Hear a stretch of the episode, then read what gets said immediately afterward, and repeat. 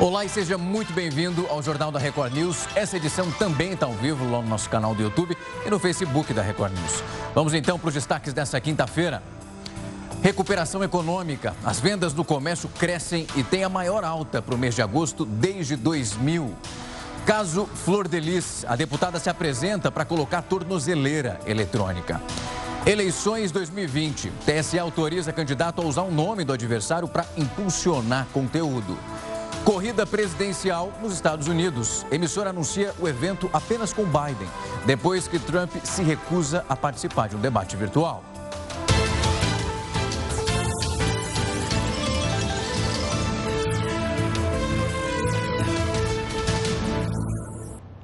E durante épocas mais quentes, como está acontecendo agora em algumas regiões do país, muita gente está dizendo que sente dificuldade para pegar no sono. Por isso, a gente separou algumas dicas para você conseguir dormir muito bem e ter aquele sono de qualidade.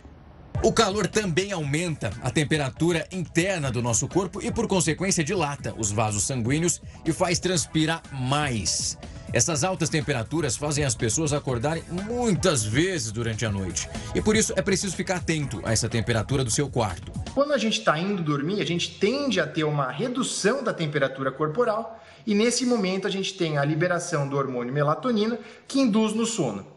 E quando a gente está diante de temperaturas de ambiente muito altas, esse processo acaba sendo prejudicado. Para que esse ciclo aconteça, você pode contar com a ajuda de um ar-condicionado, ou então deixar janelas abertas ou o ventilador ligado mesmo. Há uma outra forma de fazer o corpo entender que é hora de dormir e relaxar. Você pode ler um pouco, escutar uma música tranquila ou então pensar em coisas boas antes de dormir. O cardiologista da Beneficência Portuguesa de São Paulo também explica que é preciso deixar algumas atividades de lado. Não fazer atividade física um pouco antes de dormir ou no período noturno, porque isso também pode deixar você com o corpo mais acelerado e atrapalhar um pouco para você poder dormir. Tentar manter mais ou menos o mesmo horário do sono também é uma coisa que é relativamente importante. Outra opção é um banho para ajudar a regular a temperatura do seu corpo. Quando você sai do banheiro, o corpo ele esfria automaticamente e o cérebro entende que é um momento de descanso. É importante sempre ter atenção às nossas roupas, né, tanto que nós usamos quanto as roupas de cama, tentar evitar roupas é, muito quentes Além disso, é importante ter um cuidado especial com a hidratação, porque a gente perde muita água, não só durante o dia, mas também durante a noite. Então, hidratação é fundamental. Tem uma que vale para todas as épocas do ano. Não usar aparelhos luminosos pouco tempo antes de dormir. Desliga a TV, deixa o celular longe. Os eletrônicos, eles emitem uma luz que mantém você acordado por muito tempo. É importante lembrar que a falta de sono com qualidade causa um aumento do cortisol, que é o hormônio responsável pelo estresse. Então, coloque essas dicas em prática e vai ficar bem mais tranquilo no dia seguinte. Você vai ver agora que estudos estão mostrando que as mulheres foram mais, as mais impactadas, fazendo uma comparação ali com os homens, durante esse desemprego na pandemia. Principalmente porque são as mulheres que ocupam os principais setores que foram muito afetados. Rafaela tem 38 anos, cursa administração e atuava como estagiária em uma empresa. O sonho de ingressar no mercado de trabalho parecia estar dando certo quando foi efetivada. Mas a pandemia começou e, para cortar gastos, ela e outros funcionários foram demitidos. Eu, eu não esperava que essa pandemia, que isso tudo fosse acabar da forma que está, né? Que chegasse ao ponto que chegou. Por enquanto, Rafaela se dedica às tarefas de casa, mas continua estudando e vai insistir até conseguir uma nova oportunidade. Assim como ela, muitas mulheres sentem na pele a resistência no mercado de trabalho pelo simples fato de serem mulheres. A pandemia de Covid-19 fez com que as desigualdades de gênero no trabalho ficassem mais evidentes. Mesmo com a mesma idade, escolaridade, presença de filhos em casa e tipo de emprego que os homens, as mulheres ainda ganham menos que eles. De acordo com as últimas estimativas da Organização Internacional do Trabalho, as mulheres ganham cerca de 20% menos que os homens por hora trabalhada em todo o mundo, enquanto na América Latina e no Caribe, esse número é de 17%. Ao longo dos anos, as mulheres conquistaram direitos, espaço profissional e até na política, mas ainda convivem com falhas e desigualdades no mundo corporativo. Durante a pandemia, muitas ficaram desempregadas, porque são as mulheres que ocupam os principais setores afetados, como hotelaria, alimentação e serviços domésticos. Existe uma desigualdade histórica e estrutural de gênero na nossa sociedade. Isso significa que os papéis menos prestigiados e menos remunerados são ocupados por mulheres. Por isso é que a maior parte das mulheres, por exemplo, está no mercado informal. Uma tristeza essa desigualdade. O comércio varejista cresceu 3,4% em agosto, fazendo uma comparação com julho, e atingiu o maior patamar de vendas desde 2000. Esses dados foram divulgados pelo IBGE e apontam que, com a quarta alta seguida, o setor conseguiu eliminar as perdas provocadas pela pandemia, superando em 8,9% o patamar de fevereiro. Essa flexibilização das medidas de restrição e também o auxílio emergencial são alguns dos fatores que ajudaram esse volume de vendas no mês a crescer. As áreas com maior destaque foram vestuário e também calçados. A deputada federal Flor Delis já está usando uma tornozeleira eletrônica. Ela é apontada como a mandante do assassinato do marido, o pastor Anderson do Carmo. O repórter Pedro Paulo Filho tem detalhes dessa história para a gente. Oi, Rafael, boa noite para você, boa noite a todos. Olha, Flor de Lis está impedida de sair de casa entre as 11 da noite e as 6 da manhã exceto para compromissos da agenda parlamentar. A deputada chegou à sede da Secretaria de Administração Penitenciária no meio da tarde, horas antes do fim do prazo dado pela Justiça. Ela ficou cerca de 10 minutos e saiu já com o equipamento. Numa transmissão na internet, a deputada se disse inocente. Flor de Lis também aguarda o desfecho sobre a acusação de falta de decoro na Câmara Federal. Se tiver o mandato cassado, a deputada perde a imunidade parlamentar e pode ser presa. Rafael. Obrigado pelas informações, Pedro. Você vai ver agora que uma pesquisa do LinkedIn e também da consultoria de inovação Social Think Eva revelou que metade das mulheres já sofreu algum tipo de assédio sexual no ambiente de trabalho. Entre elas, 15% pediram demissão do trabalho depois do assédio e só 5% recorreram ao RH das empresas para reportar o episódio. Ainda segundo a pesquisa, 52% das entrevistadas que já sofreram alguma forma de assédio sexual no ambiente de trabalho são mulheres negras. E 49% delas recebem entre 2 e 6 salários mínimos. Além disso, o Norte, com 63%, e Centro-Oeste, com 55%, tem uma concentração desses relatos superior às outras regiões. A pesquisa ouviu 414 profissionais no país inteiro, uma pesquisa que foi feita online. Nessa quinta-feira, o prefeito de Agricolândia, no Piauí, o Walter Ribeiro Alencar, e também a esposa, Kelly Alencar, que é candidata a prefeita de Lagoinha do Piauí, foram presos em flagrante, em flagrante, melhor dizendo, suspeitos de crime eleitoral. Eles estavam com uma lista de eleitores e 80 mil reais em dinheiro. Segundo o Ministério Público, há uma suspeita de que esse dinheiro seria dado para os eleitores numa troca de votos. A prisão aconteceu durante uma operação que cumpria busca e apreensão por suspeita de alguns desvios de recurso da cidade de Passagem Franca. O governo do Rio de Janeiro definiu um protocolo para a volta às aulas nas unidades escolares de rede estadual de ensino. Os servidores que se enquadram nesses grupos vulneráveis para a Covid-19 não vão precisar retornar para as aulas presenciais. Ainda não tem uma data marcada para essa volta, mas ela vai acontecer apenas para o terceiro ano do ensino médio em cidades que autorizaram essa flexibilização do isolamento social. Testes rápidos também vão ser disponibilizados para os profissionais dessa área. Além disso, a Secretaria de Estado de Educação informou que as escolas estão preparando já os espaços para garantir sempre aquele distanciamento social. Estão comprando aqueles EPIs, os equipamentos especiais, adquirindo álcool gel e também tapetes sanitizantes. O Supremo Tribunal Federal começou a julgar o recurso da Advocacia Geral da União para que o presidente Bolsonaro preste depoimento por escrito naquele inquérito que investiga se houve uma tentativa de interferência na Polícia Federal. O relator, que é o ministro Celso de Mello, manteve o posicionamento e votou contra essa possibilidade do presidente prestar o depoimento por escrito. Essa sessão só teve o voto do Celso de Mello. No final, o presidente da corte, o ministro Luiz Fux, prestou uma homenagem à última participação do ministro. Ele que já vai se aposentar. Ainda não tem uma data definida para esse julgamento ser retomado. O Supremo tem um precedente para permitir que um presidente da República ele preste o depoimento por escrito, mesmo quando é investigado. No passado, os ministros Luiz Roberto Barroso e Edson Fachin concederam um benefício a então presidente da República, Michel Temer. O vice-governador do Amazonas, Carlos Almeida, foi alvo de uma segunda fase da Operação Sangria.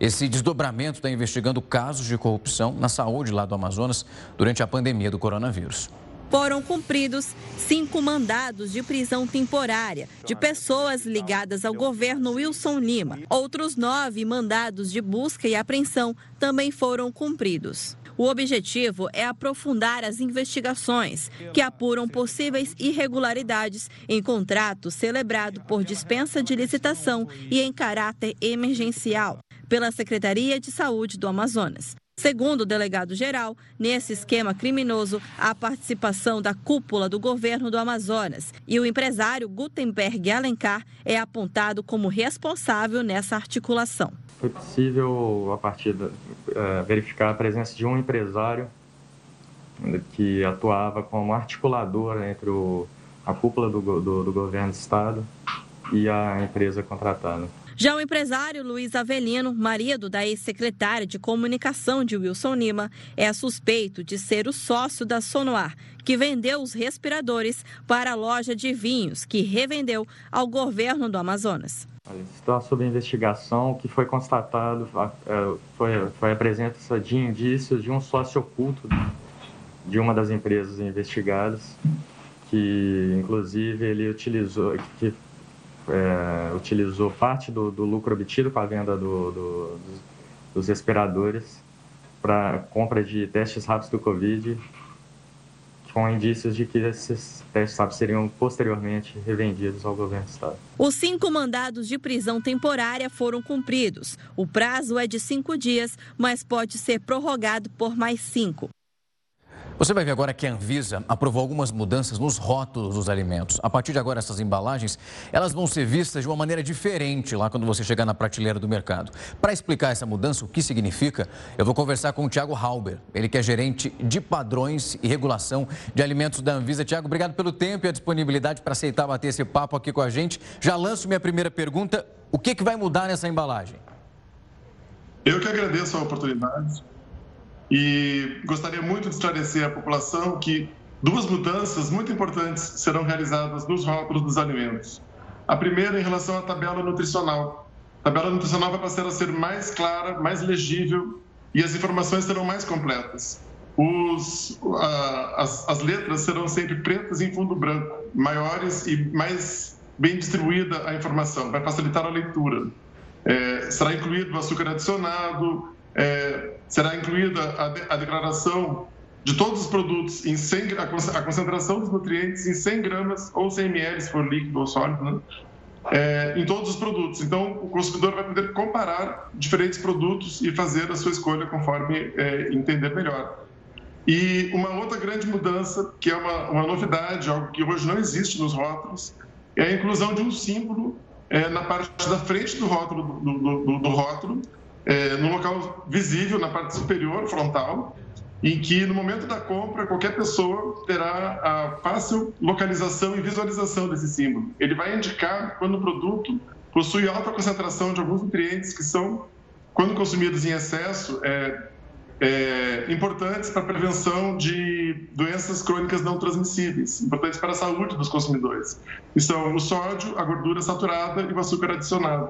Então, com esse símbolo, no momento da compra, o consumidor vai poder ter acesso a uma informação simples e que vai facilitar a sua escolha e permitir que ele faça uma compra mais consciente, sabendo a característica nutricional do produto que vai consumir.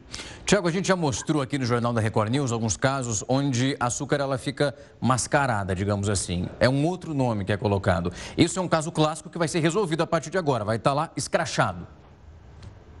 Sim, essa é uma mudança extremamente significativa, porque hoje o açúcar ele não é obrigatório na tabela. Ele vai passar a ser obrigatório. Tem várias formas de denominar açúcar na lista de ingredientes do rótulo. O que vai acontecer é que na tabela de informação nutricional vai constar açúcar, a quantidade de açúcar e a quantidade de açúcar adicionado. E naqueles produtos que têm uma alta quantidade, ainda terá na parte da frente do rótulo um símbolo com uma lupa, que é um símbolo informativo, que vai indicar que aquele produto possui essa alta concentração desse nutriente.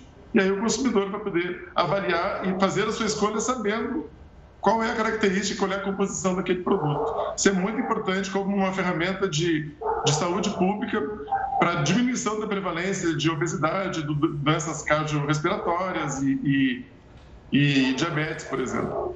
Tiago, em quanto tempo a gente já vai conseguir perceber essa mudança? Porque o pessoal perigoso ir para o mercado já achar que vai, a embalagem vai estar nova lá. Tem um tempo de adaptação para as empresas, não tem como, né?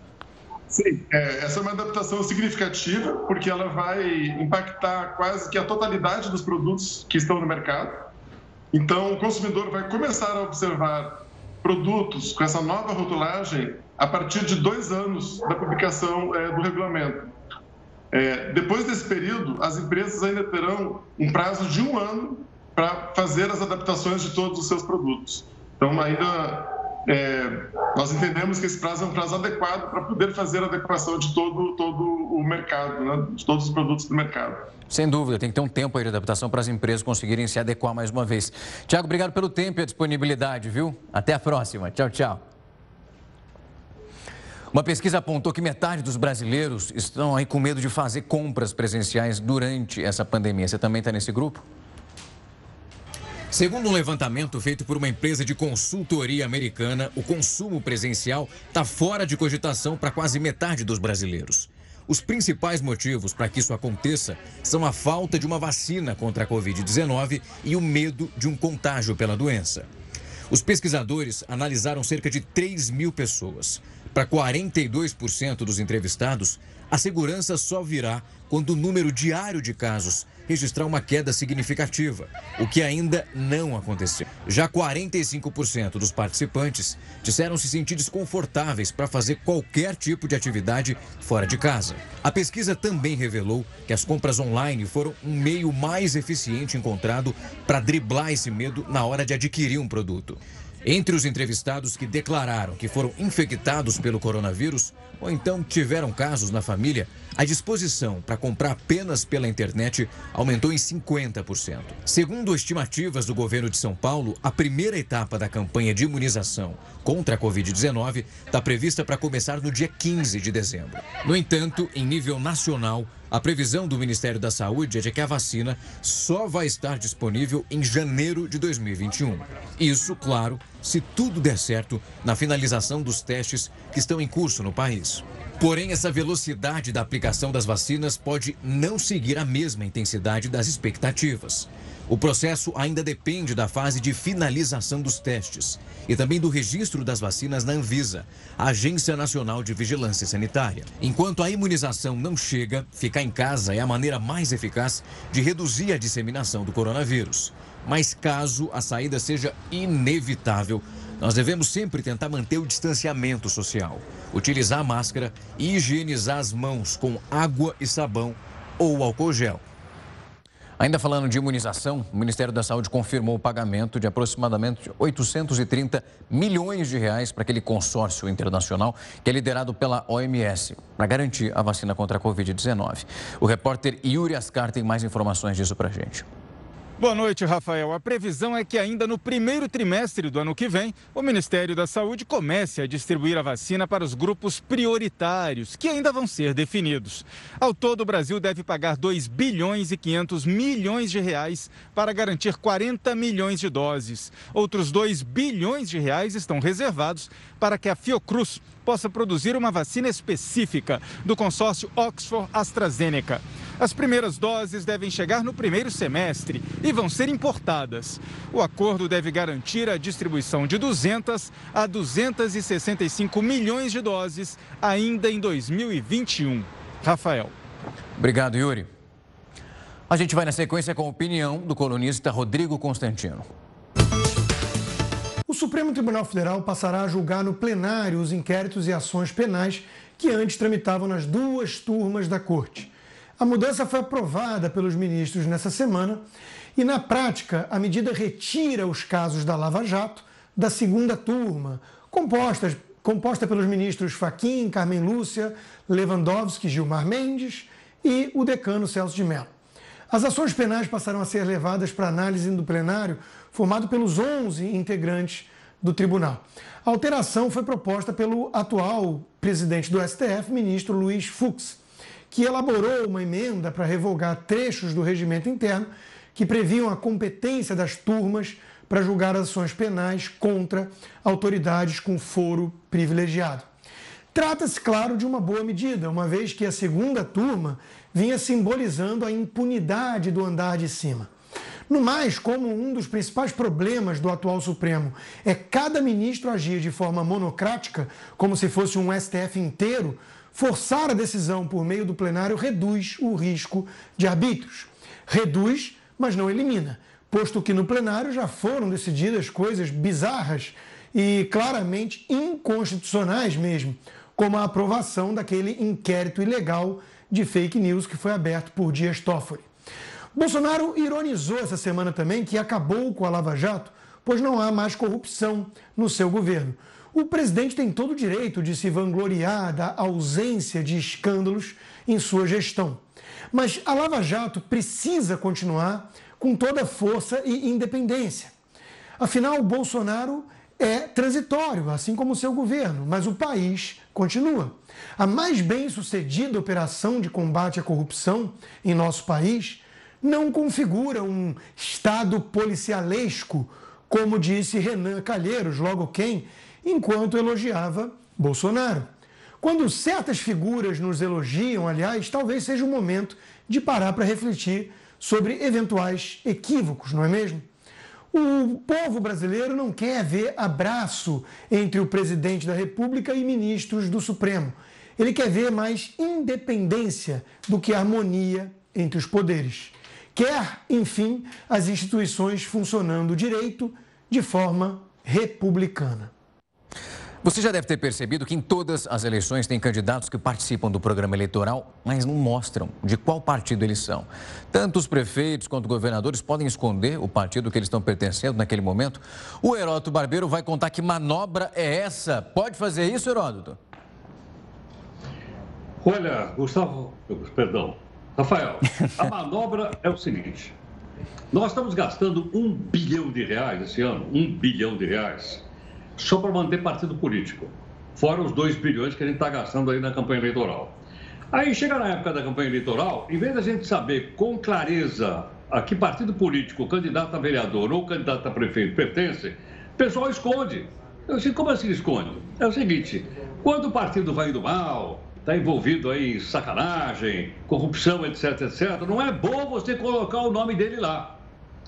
Aí eu tive olhando a legislação, a legislação é confusa a respeito disso. Por quê? Porque alguns partidos políticos, em vez de botar o nome, a, a, a sigla do partido, eles colocam lá um título qualquer. Aquele título substitui a quantidade de partidos que tem lá embaixo. Então a gente fica sem saber exatamente o que acontece. E mais, quando chega na campanha eleitoral, ela parece pequenininha, o número parece grandão, mas o nome do partido é pequenininho, se ele está indo mal aí junto com a população de uma maneira geral. Isso tanto na publicidade, na TV, como acontece também no rádio, porque no rádio você vai falar uma por uma das siglas e eles aceleram de uma forma tal que a gente não consegue entender. Então veja o seguinte: a gente fala democracia, precisa de partido, nós temos pluralidade de partido, nós somos um país democrático e na hora de a gente escolher, eles escondem o partido. É uma coisa estranha essa, mas eu acho que é uma coisa que a gente precisa prestar atenção. Então, olha, uma sugestão aqui. Para a gente poder escolher o melhor candidato a prefeito, o melhor candidato a vereador. Tem várias perguntas que eu já sugeri para você. Você faz ou não, se você achar que deve fazer. Uma delas é o seguinte: qual é o seu partido político? Por que, que o seu partido político aparece nas redes sociais de uma maneira que eu possa entender? Eu acho que isso, Rafa, vai ajudar então a coisa sair do campo legal, porque eu estou dizendo que ele é confuso, mas cair no campo ético, que é aquilo que nós precisamos cada vez mais da política do nosso país. É mais um passinho aí para a nossa eleição para a escolha de prefeito e de vereador. Pois é, se o candidato está com vergonha do partido que ele pertence, alguma coisa ali está errada. Até daqui a pouco, Heródoto. O presidente dos Estados Unidos não aceitou participar do debate virtual. Você vai entender essa situação logo depois do intervalo. Daqui a pouco eu estou de volta. A emissora ABC dos Estados Unidos anunciou nesta quinta-feira que vai fazer um evento apenas com o candidato democrata Joe Biden no dia 15 de outubro, data em que ocorreria aquele segundo debate entre Joe Biden e Donald Trump. Esse anúncio foi feito depois que a comissão organizadora informou que os dois candidatos participariam de um debate virtual para evitar os riscos, já que o presidente ainda está se recuperando da Covid-19. No entanto, Trump recusou a oferta. A emissora então decidiu manter o evento, só que aí sem o candidato republicano.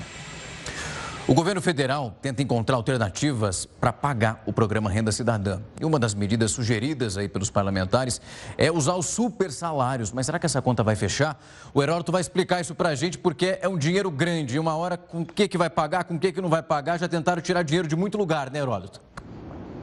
Exatamente. Agora, sabe a questão central aí, Rafa? Onde será que está o projeto que acaba com o super salário? Eu estou desconfiado, Rafa, que ele está naquela gavetinha lá na Câmara dos Deputados. Sabe aquela gavetinha que está lá o fim dos privilégios, o fim do foro privilegiado, o voto distrital? Está na mesma gaveta lá. Eu não sei como é que essa gaveta cabe tanta coisa. Aí eu fui dar uma olhadinha na tal da gaveta e ver o seguinte: olha, hoje, quando você fala em Bolsa Família, uma família recebe 192 reais por mês. 192 reais por mês uma, pessoa, uma família recebe para sobreviver do chamado renda família. A chamada renda cidadã aumentaria para 300 reais. Ocorre que, para poder aumentar para 300 reais, eu pode, poderia aumentar para 500. Mas a pergunta é seguinte, de onde vai sair a grana? Aí uma parte dessa grana poderia sair, então, desses super salários. Quanto é que daria para economizar? Daria para economizar mais ou menos um bilhão. Dizer, bom, mais um bilhão. Quanto é que custa esse programa? Esse, esse programa custa 20 bi. Você vai dizer, então não vai dar. Eu vou economizar um? Exatamente. Mas é aquela coisa, Rafa, que a gente diz que de grão em grão a galinha enche o papo. Se começasse pelo governo federal economizando um bilhão, né? Você poderia, por exemplo, cortar também aquelas férias de 60 dias. Quanto economiza? Mais um bilhão. E aí você faria o quê? Você passaria isso para estados e municípios. Aí você iria, então, engordando a conta para poder pagar os tais 20 bilhões. Outra coisa importante é o seguinte: e por que, que não avança isso?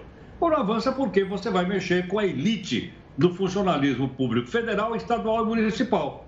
E eles têm um lobby muito forte, e é por esse motivo, então, que uma coisa necessária como essa, que, é, que são esses programas de transferência de renda, necessários, não tem grana.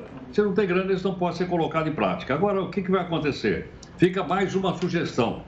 A sugestão é o seguinte: nós vamos ter eleição aí para prefeito e para vereador. Estou toda hora lembrando o seguinte: pergunta para o candidato a prefeito e vereador se eles aprovariam uma lei municipal para acabar com os super salários que tem no município.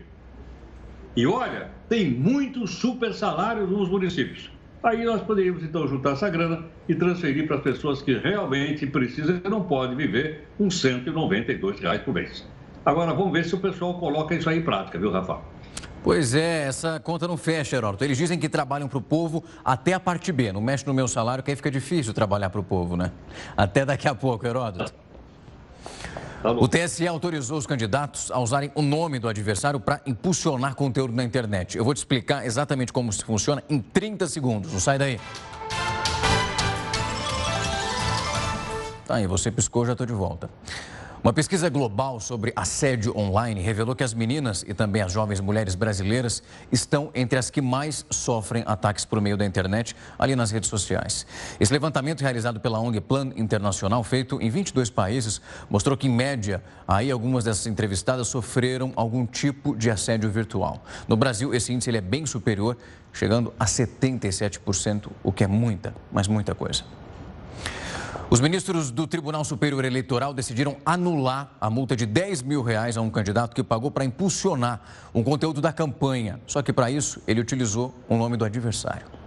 O Tribunal Superior Eleitoral entendeu que o impulsionamento de conteúdo por candidatos com nome de adversários não infringe as normas previstas na lei das eleições. Foram cinco votos a dois. Com a decisão, foi anulada a multa de 10 mil reais aplicada pelo Tribunal Regional Eleitoral de São Paulo ao candidato Gilmar Tato, que pagou para impulsionar conteúdo de sua campanha usando o nome de um adversário. O caso se refere à disputa ao Senado nas eleições de 2018. Gilmar Tato era candidato a senador e pagou para impulsionar conteúdos na plataforma Google. Impulsionamento é quando o usuário paga para aparecer em primeiro lugar nas pesquisas. Dessa forma, o conteúdo pago alcança um número maior de é, pessoas. No caso em questão, a campanha utilizou o nome de um dos adversários, Ricardo Trípoli, entre as palavras-chave. Ou seja, ao buscar pelo nome de Trípoli, um dos links mostrados ao usuário era o de uma página que o convidava a conhecer o candidato Gilmar Tato. A tese vencedora seguiu o voto do relator, ministro Sérgio Banhos. Segundo ele, o anúncio não infringiu as regras de impulsionamento pago previstas na lei das eleições. Apesar de não ter sido penalizada, a Google participou do julgamento a pedido da própria empresa. A despeito do destaque conferido ao link patrocinado, os resultados orgânicos que diziam respeito ao candidato adversário foram exibidos na listagem de achados da pesquisa, de forma que o eleitor tinha plena liberdade para clicar ou não no resultado patrocinado, assim como para acessar qualquer outra página entre as listadas no resultado da pesquisa.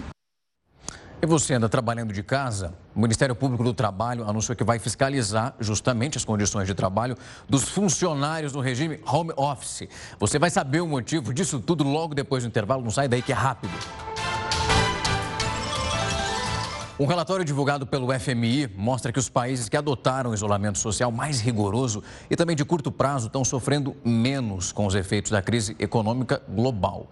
Esse estudo apontou que o lockdown e também o distanciamento social, que é muito importante, reduziram a movimentação de pessoas já nos três primeiros meses dessa pandemia e destacou uma necessidade de um investimento dos governos nas ações para combater a Covid-19 e torcer para não ter uma segunda onda que a Europa já começa a vivenciar.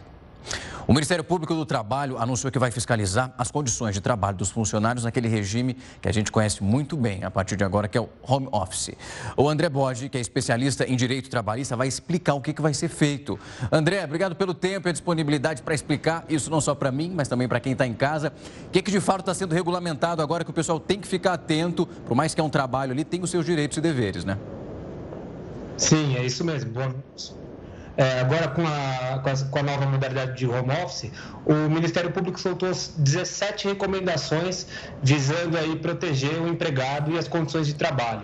É, agora as empresas vão ter que tomar um cuidado aí é, com a condição de trabalho, seja ela na, na modalidade de ergonomia, no controle de jornada, assim como nas, no reembolso das despesas que o empregado tem é, com essa prestação de serviço, seja ela de energia, internet, e as condições da, propriamente ditas do trabalho, mesmo como postura, uma cadeira adequada, um local é, arejado. Isso tudo agora vai ter que ser fiscalizado pela empresa para evitar, inclusive, um acidente de trabalho, é, como em todo qualquer outro, outra modalidade, né? André, tem algum órgão específico dentro aí do Ministério para avaliar se a empresa está cumprindo essa regulamentação? Porque ela pode dizer que está, mas aí a vida real lá do funcionário pode ser bem diferente daquilo que está sendo demonstrado. Isso, é. O Ministério Público tem os seus fiscais, os seus auditores, que vão fiscalizar essa modalidade de trabalho. Inicialmente, acredito eu, essa, essa fiscalização começa pela empresa, que informa quais dos seus empregados estão na modalidade de home office e quais os endereços. E essa fiscalização tem que ser feita por amostragem no própria, na própria residência do empregado. É, a, a, fiscalização é, é, é na modalidade física mesmo. Entendi. André, a gente está vendo a maioria das pessoas usando computador em casa para realizar esse tipo de trabalho. Essa máquina, ela precisa necessariamente ser fornecida pela empresa e a conta de internet e energia também vai ter que ser compartilhada com a companhia?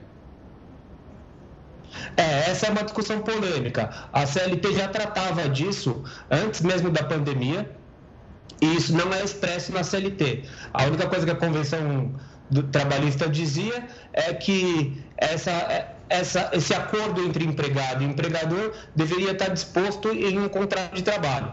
Agora, sete recomendações Ministério trabalho, embora sejam recomendações e não tem força de lei, o Ministério Público entende que sim, que, essa, que essas despesas devem ser reembolsadas. Vai ser uma discussão polêmica, com certeza. Sem dúvida, o pessoal está em casa acompanhando, são mudanças que são significativas. A gente está se, já digamos que bem acostumados com home office, estamos num tempinho aí de pandemia, mas é bom ficar atento a esses direitos e deveres. André, obrigado pelo tempo e a disponibilidade. Uma ótima noite para você. A pandemia está dificultando a rotina das pessoas que estão em tratamento com doenças, que é o caso do câncer. Os médicos estão alertando para o perigo dessa situação. E no próximo bloco você vai saber exatamente o porquê disso. Vamos falar de produção agora, porque o agronegócio bateu alguns recordes esse mês, inclusive na produção de alguns grãos. E o arroz, que estava sumido, será que ele faz parte desse grupo que traz um resultado bom para o país? O Heródoto vai contar para a gente. E esse arroz, está mais fácil de engolir agora, Heródoto? Olha, Rafa, você sabe, eu não sou capaz de cozinhar nenhum ovo, quanto mais fazer um arroz. Mas você está lembrado que no mês passado, no, no mês passado, deu uma euforia geral para o pessoal Queria comer arroz, cadê o arroz? O arroz subiu de preço, cadê o arroz? Só se falava em arroz, lembra disso ou não? Só pois é. arroz, é. só arroz. Pô, nessa época, Rafa, que a gente estava todo assim, correndo atrás de arroz, eu fui ver o preço do arroz ele estava mais ou menos a R$ reais o quilo. Um pacote de 5 quilos custava, deixa eu ver aqui, R$ reais. Aí eu fui ver hoje, porque subiu, ninguém mais fala em arroz, nenhum noticiário fala em arroz. Eu falei, então não vou ter que falar de arroz aqui no jornal. Aí eu fui ver o preço, Rafa. Olha, eu nem sabia exatamente a marca, mas achei uma marca chamada Tio João. E entrei lá no site do Carrefour. Aí eu vi que o quilo do arroz está custando cinco reais. O pacote de 5 quilos está custando 25 reais. Eu falei, mas pera um pouquinho. Por que, que já caiu de preço? Nós nem colhemos uma safra que vem vindo aí e o preço já caiu? Já. Por quê? Porque as pessoas deixaram de comprar e tem a tal da lei da oferta e da procura diminuiu a procura, o preço do arroz, sem colher a safra, ele caiu. Aí eu fui ver qual é a safra. Bom, a safra é de 11 milhões de toneladas. Significa o seguinte: vai dar para vender para o exterior, vai dar para alimentar a população e o preço vai ser menor do que esse aqui, porque a safra não foi colhida ainda. Aliás, você lembrou bem aí no começo, nós estamos batendo recorde em cima de recorde em pelo menos três produtos que a gente coloca no exterior. Nós estamos produzindo esse ano 121 milhões de toneladas de soja. O Brasil é o maior produtor mundial de soja. Nós estamos produzindo 3 milhões e 600 mil toneladas de café. O Brasil é o maior produtor mundial de café. Isso vem lá de trás, mas agora. E outra coisa que me chamou a atenção: milho. Nós vamos ter uma safra de 100 milhões de toneladas de milho. Vai dar para fazer etanol de milho. A gente está acostumado a fazer etanol de cana. Nós vamos fazer etanol de milho, como fazem os americanos, tal as gigantescas safras que vem vindo aí. Bom. Então, além das condições climáticas favoráveis, as nossas vendas para o exterior vão indo muito bem. O agronegócio é responsável pela balança comercial favorável brasileira por dois motivos. Primeiro, porque o dólar ele está muito caro para nós, isso faz com que o produto brasileiro fique mais barato no mercado internacional. Segundo, é que nós temos produto para vender e o mundo precisa comprar para se alimentar. Então você veja que, Rafa, a gente pega as coisas aqui do dia a dia, como o caso do arroz, e chega na balança comercial do Brasil em cima da importância que tem hoje o agronegócio para o país. Eu creio, Rafa, que ele deve ser responsável por aproximadamente 25% do produto interno bruto do Brasil. E a indústria, que era tão decantada, hoje está no máximo 14%. Você vê que as coisas aí estão mudando também. Estão mudando e mudando rápido, né? A gente teve entrevistado aqui dizendo que o arroz ia baixar só ano que vem. Já consegue ver essa variação aí. O pessoal não está comprando, vai estocar. Heródoto, amanhã a gente está de volta para conversar um pouquinho mais. Uma ótima quinta-feira para você. Até. Igualmente, obrigado. A pandemia está dificultando a rotina das pessoas que estão em tratamento de doenças, como é o caso daquelas que têm câncer. Os especialistas estão alertando para a importância desse diagnóstico precoce, mesmo nesse momento. Leda é daquelas que não se entregam facilmente a nenhuma situação. A empresária está iniciando neste período de pandemia e justamente no Outubro Rosa, uma nova batalha contra o câncer de mama. E está focada em vencer mais essa guerra contra a doença. dois anos atrás, me curei, não esperava que ele fosse voltar agora, em tão pouco tempo, mas é somente para ele está de passagem, é só mesmo mais uma fase para poder entender que eu preciso realmente ficar atenta à minha saúde. Diagnosticada pela segunda vez, precisa conciliar o tratamento com as atividades de dona de casa e empresária. É comprovado cientificamente que 85% dos casos de câncer são tra trazidos para a nossa vida por nós mesmos, através de hábitos alimentares, através de sedentarismo, de tabaco e de principalmente da, da, nossa mente. Segundo o INCA, Instituto Nacional do Câncer, o Brasil terá 66 mil novos casos de câncer de mama a cada ano entre 2020 e 2022. A Sociedade Brasileira de Mastologia recomenda que a mamografia de rastreamento seja feita anualmente para as mulheres a partir dos 40 anos. Já o Ministério da Saúde orienta que o exame seja ofertado a cada dois anos para aquelas que têm entre 50 e 69 anos. Mas com a pandemia em 2020, os serviços foram prejudicados. Para esse oncologista, no começo da pandemia, com a população assustada com a disseminação do coronavírus, muitos pacientes optaram em não comparecer aos hospitais para dar continuidade ao tratamento e nem para o diagnóstico da doença. Várias mudanças tiveram que acontecer, ou seja, a recomendação inicial era que os pacientes ficassem longe das ruas e também longe dos hospitais. Então, a gente fez várias adaptações prorrogando alguns tratamentos quando era possível, mudando a periodicidade dos remédios, algumas cirurgias. Então, tudo isso é, foi recomendado para os pacientes oncológicos. A disseminação do novo coronavírus no Brasil fez com que 62% das mulheres parassem de ir ao ginecologista ou mastologista. Com relação às mulheres com 60 anos ou mais, esta estatística sobe para 73%.